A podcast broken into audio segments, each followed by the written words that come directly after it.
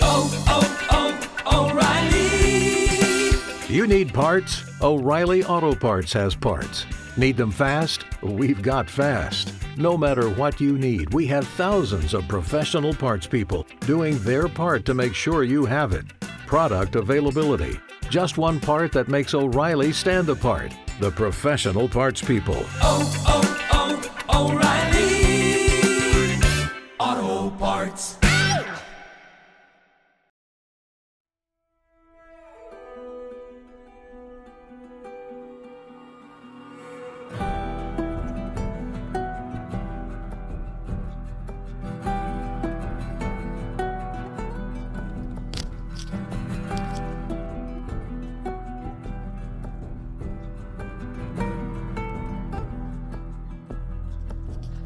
Bienvenidos una vez más a un nuevo episodio del especial que le dedico a la serie de The Last of Us.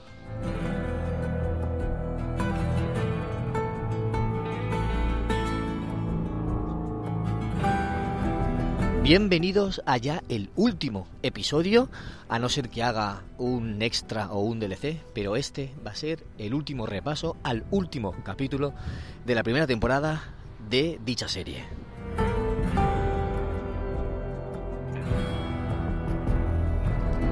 Bienvenidos a The Last of Us.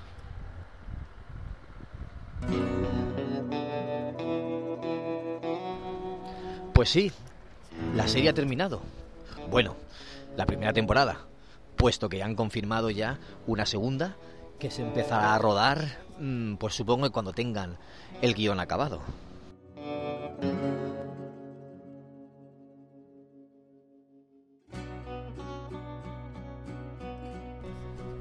La temporada ha llegado a su fin, ya hemos visto todo lo que nos querían ofrecer, ya hemos comprobado que efectivamente cubre todo el primer juego, pero exactamente todo el primer juego.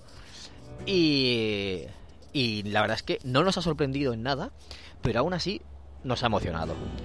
Yo creo que todos los fans del videojuego, todos los que lo hemos com- completado, todos los que hemos disfrutado de las primeras aventuras de él y Joel, yo creo que todos nos hemos emocionado al final de la serie y, sobre todo en el tramo final, la segunda mitad. Bueno, es que la primera mitad tiene unas partes y la segunda mitad tiene otras partes. Emoción de un tipo y luego emoción de otro.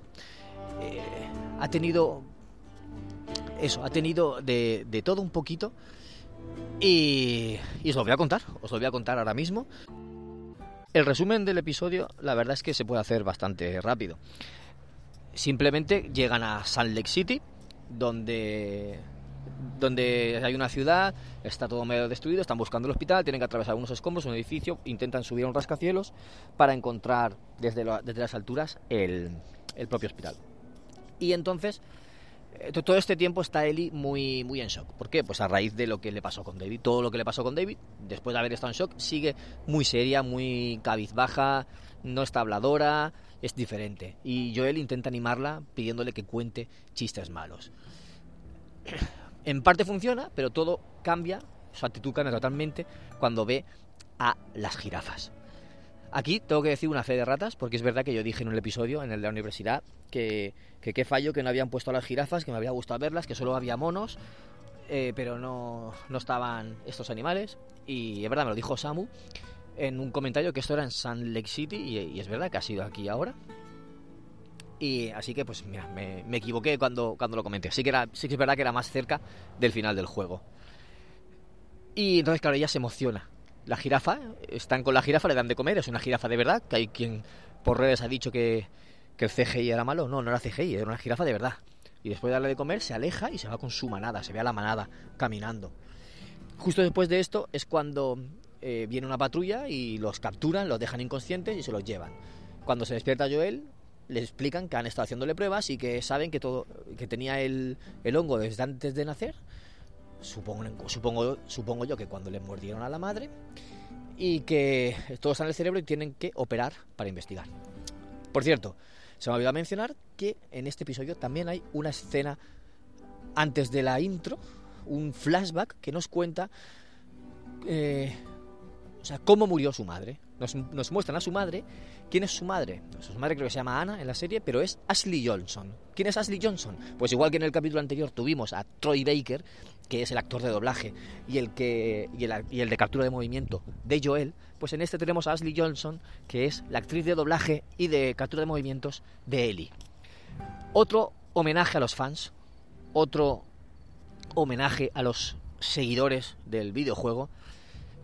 Eh, es un regalo para, para, todos nosotros y saber que es ella, la verdad es que se agradece muchísimo. Y actúa, ella sí que actúa bien. Troy Baker estaba más serio, estaba más parado, no sé si era por el papel que tenía que hacer, pero Ashley Johnson, madre de Dios, madre, qué actuación, porque va embarazada, a punto de dar a luz, con contracciones, escapándose, se mete en una cabaña y intenta trancar la puerta, pero aún así viene, entra un, un infectado o una infectada, le intenta atacar y le clava el cuchillo hasta que la mata y se queda ahí y, del esfuerzo de, de, apuñalarla, porque creo que era una, era una infectada, no un infectado, pues con los esfuerzos da luz ahí en medio. Y a lo poco tiempo llega Marlene, que era su amiga, y la ve con el eso, entonces le ve la pierna que le han mordido. Y entonces, claro, ella le dice, no me atrevo a darle el pecho por si acaso. Eh, así que llévatela, cuídala, por favor, prométemelo, que la vas a cuidar, que la vas a llevar, etcétera. Eh, Marlene se lo promete, se lleva a su hija, la mata porque se lo pide, que, que la mate, que no la deje convertirse. Y, y, nada, pues eso, era, eso es el flashback que nos cuentan al principio. Pues ahora que sabemos que le mordieron a la madre, pues se ve que de alguna forma se le contagió al feto y por eso Eli es inmune. Entonces en esta, en esta escena le explican que está en el cerebro, tienen que operar, tienen que abrir y Joel deduce que si te operan el cerebro no vas a sobrevivir porque el cerebro no se puede tocar. Y entonces le dice, no, imposible, no, búscate a otra. Y, dicen, Marlene le dice, no hay, no hay más opciones, ya lo sabes, tiene que ser así. Pero él no, él no se, no, no, no se resiste, o sea, no, no se queda tan satisfecho.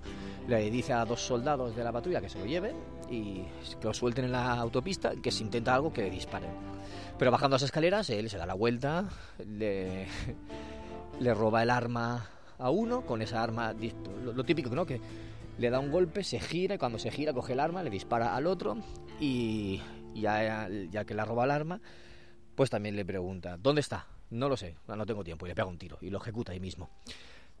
Entonces, ahora vemos una, una escena, una secuencia en la que va, va buscando por todo el hospital, va buscando dónde está Eli, preguntando a unos y a otros, aunque le digan la verdad, se los carga igual porque no quiere que le persigan, porque sabe que le van a perseguir hasta que lo encuentren. Y es, vemos cómo se empiezan oyendo, escuchando bien los tiros, cómo él va cogiendo, coge un arma, luego coge otra arma, va haciendo de Rambo por todo el hospital. El, la música de fondo va subiendo un poco en intensidad, los sonidos de los, de los disparos, de los gritos de la gente, de, la, de las conversaciones, sale, se empiezan a escuchar un poco más apagados, como si estuvieran detrás de una puerta. Bajan el sonido del, de la imagen real y sube el sonido de la música de fondo. Es un efecto muy chulo para que lo veamos todo de forma onírica, como si estuviéramos en un sueño. Pero ahí vemos a un Joel implacable. Igual que hizo en, el, la cabaña cuando se la habían llevado los caníbales. O sea, no tiene piedad ninguna. Esto es Joel el tipo duro, Joel el asesino, Joel el, el que no tiene piedad, el que le tienen miedo y el que causa las consecuencias de, de las tofas parte 2. Hasta aquí puedo leer. Vemos cómo va acabando con todos, uno a uno, uno a uno. Eh, o sea, es que van dando, ve una sombra por un cristal, dispara el cristal porque sabe que después está la cabeza del, del, soldado y se lo va a cargar. Y no tiene ninguna piedad. Es que uno se rinde, levanta las manos, suelta el arma y dice, no me dispares, no me dispares, por favor, no, te diré todo lo que quieras. Y le dice, y a él le da igual, le dispara igual. Porque es que, es que sabe lo que hay después, si, si los deja con vida. Si tiene piedad, sabe lo que hay después. Hasta que llega a, la, a ve un cartel de pediatría, cirugía pediátrica. Entonces, eh, entonces va ahí, sabe que está ahí, están las enfermeras y el, y el cirujano. Y le dice, dádmela, entregámela. Y él dice, no puede ser, no hay otra forma. El, el cirujano coge un bisturí para atacarle entonces eh, Joel no tiene piedad y le pega un tiro en la cabeza. Le pega un tiro y eh, inmediatamente va a las enfermeras y le dice, arriba las manos, daos la vuelta, se dan la vuelta, entonces él coge a Ellie y se la lleva. Sí que deja a las dos enfermeras con vida, eso sí que es verdad. Luego se baja por el ascensor, se encuentra Marlene y Marlene, bueno, aquí empiezan a entrelazar lo que pasa un poco más adelante, un flash forward con lo que pasa en el, en el presente. Y tiene una conversación con Marlene y le dice, no, déjala, que dice, tú no... O sea, le dice que no tiene por qué decidir por ella y ella le dice que él tampoco. ¿Qué, qué pediría ella? ¿Qué elegiría ella? dice que lo sabe muy bien. Entonces él, es verdad que sabe que, que posiblemente él y elegiría que la operaran, pero no está dispuesto a perder por segunda vez a su hija. Le dispara a Marlene y, se va. Vemos la escena que está en el coche y ella, se va despertando de la, de la anestesia y mientras él le cuenta la mentira, ¿no? Que hay muchos más como ella, lo que sabéis todos. Hay más como ella, hay decenas, pero no ha servido de nada. Van a dejar de investigar porque no, no es posible la cura. Y luego vemos que, aunque Marlene está herida en el suelo, le pide piedad y le dice, no, si te dejo con vida vas a ir a buscarla y le pega un tiro y la mata. Y entonces cuando están llegando a, Jacksonville, eh, me queda muy poco tiempo, eh, ella le pregunta, es verdad, júrame que es verdad todo lo que has dicho. Y él dice, te lo juro. Y ella dice, vale. Guiños para los jugadores. Después de haberla sacado del hospital, la cámara enfoca durante unos segundos al cirujano que está tumbado en el suelo con un disparo en la cabeza. Para quienes habéis jugado parte 2, ahí lo dejo. Para quien no, no digo nada más. Eh, ¿Qué más? Es que no, no me da tiempo a más. La escena del, hospital es buenísima. Es brutal. Yo quiero más de eso. Yo quiero más de eso, Joel. Yo quiero más de ese de Last of Us. Eso es lo que yo quiero en toda la serie. ¿Me han faltado infectados en la serie? Sí. ¿Me han faltado disparos? Sí. Pero aquí me lo han ofrecido, por fin me lo han ofrecido. Un capítulo como este, un capítulo como el cuarto, un capítulo como el, como el octavo. Así es, de ese nivel quiero yo toda la serie. De verdad, me ha encantado este episodio, me ha encantado el final de la serie. Me ha gustado mucho, me ha, me ha mantenido en tensión. Yo sabía lo que pasaba, pero aún así estaba en tensión. Y la forma de hacer de el Joel Rambo me lo han explicado muy bien. Hay otro detalle por ahí que le dice Marlene, ¿cómo has, salí, de de no sé qué y eh, casi no me mantienen con vida? ¿Cómo lo hiciste tú? ¿Cómo atravesaste el país tú solo con ella? Eso lo hacen para que te des cuenta de que el camino no ha sido fácil, porque en realidad, bien, repasando la serie, te das cuenta de que sí que ha sido fácil.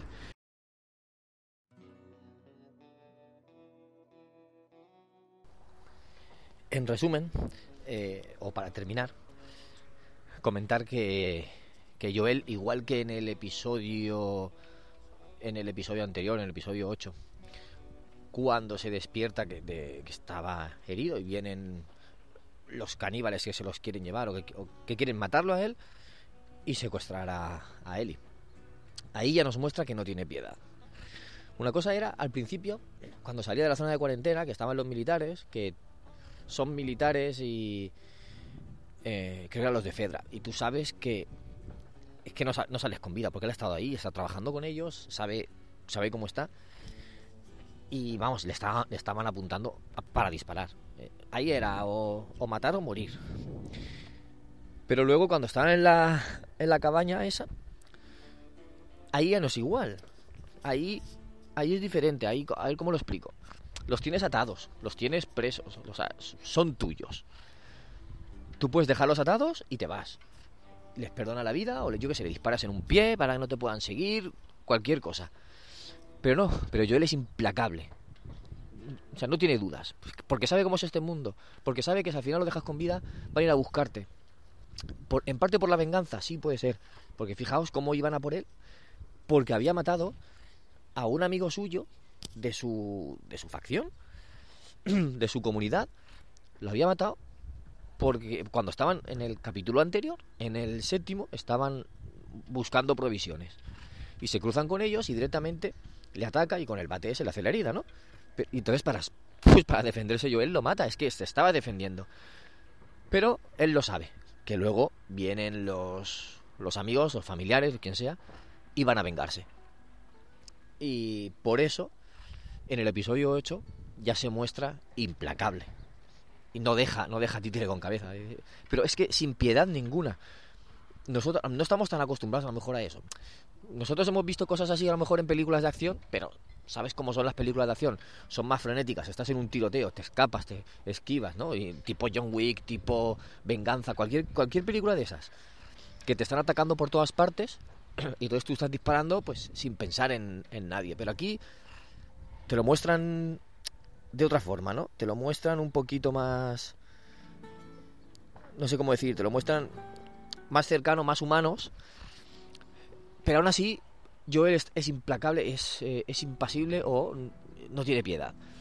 Y se los carga, le, da, le dan la información que quiere y se los carga, porque no sé si es que la vida humana ha perdido valor, aunque debería tener muchísimo más valor con la, con la pandemia esa y con el, con el hongo que acaba con los humanos la vida humana debería tener más valor, pero no, parece que, que, la vida humana ha perdido valor y, y, cuesta menos. Se ha hecho muy duro en este tiempo.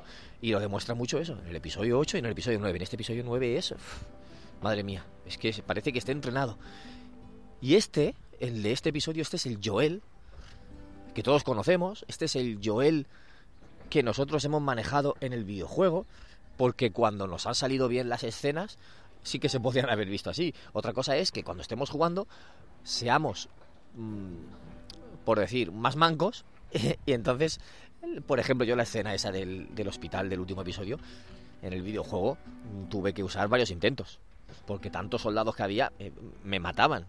Y entonces hacía respawn y volvía a cargar la pantalla y seguía enfrentándome con los que quedaban.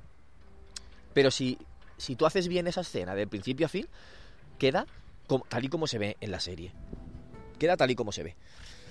Que llega Joel como un soldado, como un Rambo ya he dicho, cargándoselos a todos, sin pensar, sin piedad, aunque se rindan, aunque diga, por favor no me mates, se estén rindiendo, estén dejando el arma, él no, se lo piensa.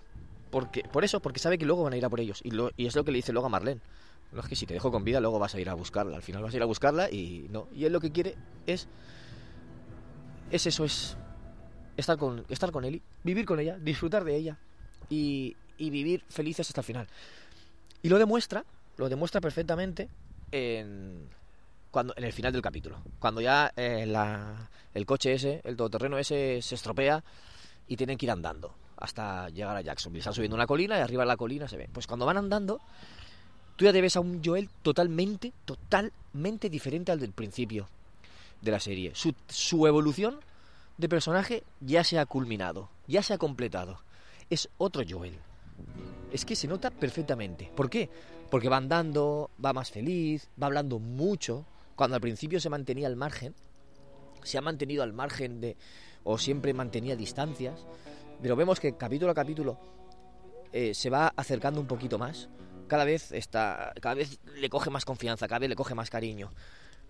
En este, en este final del, del episodio, en este season final, en este último tramo, ya te lo ves hablando con ella tranquilamente, oye, pues sí, pues ahora vamos a irnos allí, vamos a hablar con Tommy, yo qué sé, no sé lo que dice, pero... Y entonces empieza a hablarle de Sara, pero abiertamente. O sea, es que él no había hablado de Sara en ningún momento. Te pareces mucho a Sara, pero no, sois diferentes, y le dice. Ella era más... ¿Cómo decirlo? Era más femenina. No quiero decir que tú no seas femenina, ¿eh? Enseguida llevando cuidado para no ofenderla. Y ella, es que no lo soy, ¿no? Eli se lo decía, yo no soy femenina. Y entonces hablando con ella, dice, ¿sabes por qué creo que te gustaría? Porque era graciosa. ¿Sabes por qué creo que le gustarías tú a ella? Porque eres graciosa. No sé qué, no sé cuántos. Yo creo que ella también, él primero diciendo eso, yo creo que, que le gustarías. Y luego dice, yo creo que, que, que, ella también te gustaría a ti.